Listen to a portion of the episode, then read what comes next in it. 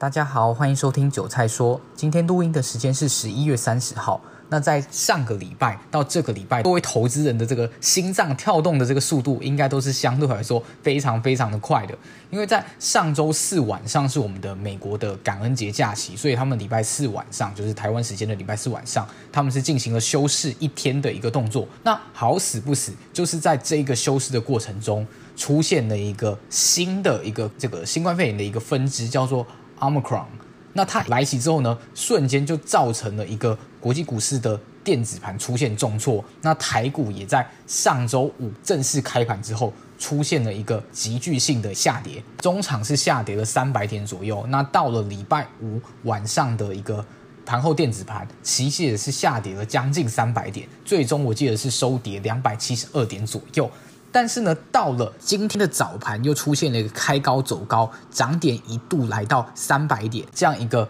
暴涨暴跌的过程中，当大家以为说缓涨急跌是多头，上周五的急跌是让你上车的时候，今天的一个盘势，说真的是非常非常戏剧化的一个转变。其实今天台股在整个早盘之后，就是其实就是开高了，一路往上走高。其实，在大概十点十一点那段时间的整个盘势的上涨幅度是相当惊人，甚至已经回到了一万七千五百点的这个大关。但是呢，在一点左右，这个午后直接出现了一个猪羊变色，再加上今天刚好是。十一月三十号，也就是十一月的最后一个交易日，适逢我们摩根台指名称这个编列指数的 MSCI 的季度调整，也造成了这个今天的尾盘是有很多的相关成分股会出现一个爆量的甩尾，不管是往上甩、往下甩，就是做一个指数编列，然后再新增个股。减少个股、减少权重，这之间不同的外资会去做一个对敲的动作，来达到整个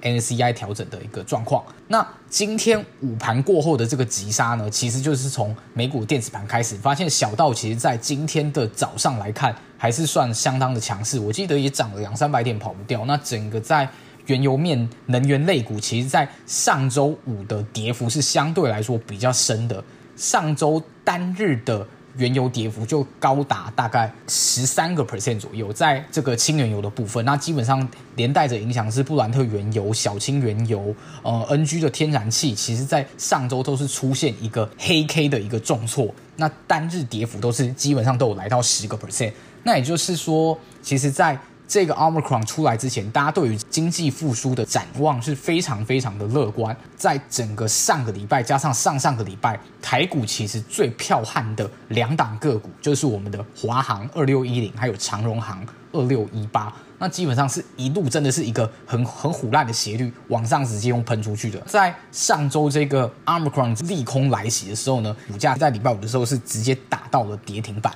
那在昨天也是出现一个续跌，那今天是出现一个反弹的一个态势。那反观呢，在上周受惠于整个有新的这个病毒 Omicron 的产生，其实在防疫类股出现的一个算是逃命反弹波的一个概念。像是上周五跟昨天，其实都是连续两天的一个涨停板。但是呢，在今天就直接出现了一个非常经典的所谓的关门放狗，在礼拜一的一个跳空往上锁涨停板之后，今天是直接反方向直接往下跳，几乎是封闭的缺口。如果在礼拜一去追上去锁涨停的人，基本上是全数套牢。那像是在今天的这个一点过后的沙盘，整个美股的电子盘领跌，然后台股也是在一点过后疯狂的向下收敛今天指数上面的一个涨幅。然后呢，在能源期货的部分，不管是呃轻原油、小轻原油，然后天然气或是布兰特原油的部分，都是出现一个很明显相较于指数更重的一个杀盘。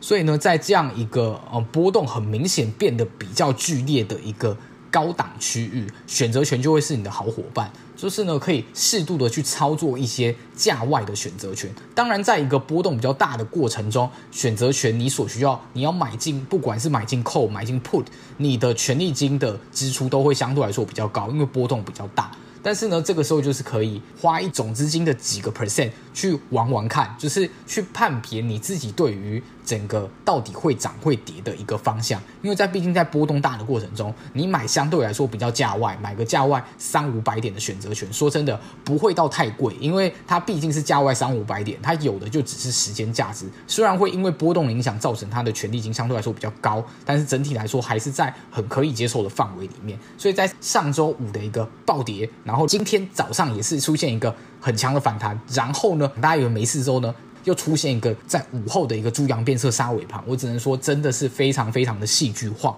那在大家比较焦点关注的原油期货方面呢，其实，在今天下午的这个杀盘，其实已经非常非常接近到上周五这个超过十个 percent 的长黑 K 的低点附近。那目前来看，还算是有支撑的空间，而且其实。新原油在整个二零二一年的下半年的走势其实是非常非常的强势。当一些比较过度乐观在油价方面的情绪，或是对于复苏的展望的这样的一个情绪出来之后呢，就很容易会出现一个股价上面短线上的修正。那就像是近期的这个原油期货，真的是非常快速在短线上的一个急跌出现。就是之前大概轻原油大概到了八十几块吧，上礼拜的急杀基本上是杀到大概六十七块、六十八块之间。所以如果你相对来说是呃买的比较高的，然后没有及时停损的人，可能就会受伤比较惨重一点。那目前的操作模式呢，只能说选择权算是比较推荐的商品了。那期货跟个股呢，真的蛮吃个人的判断力。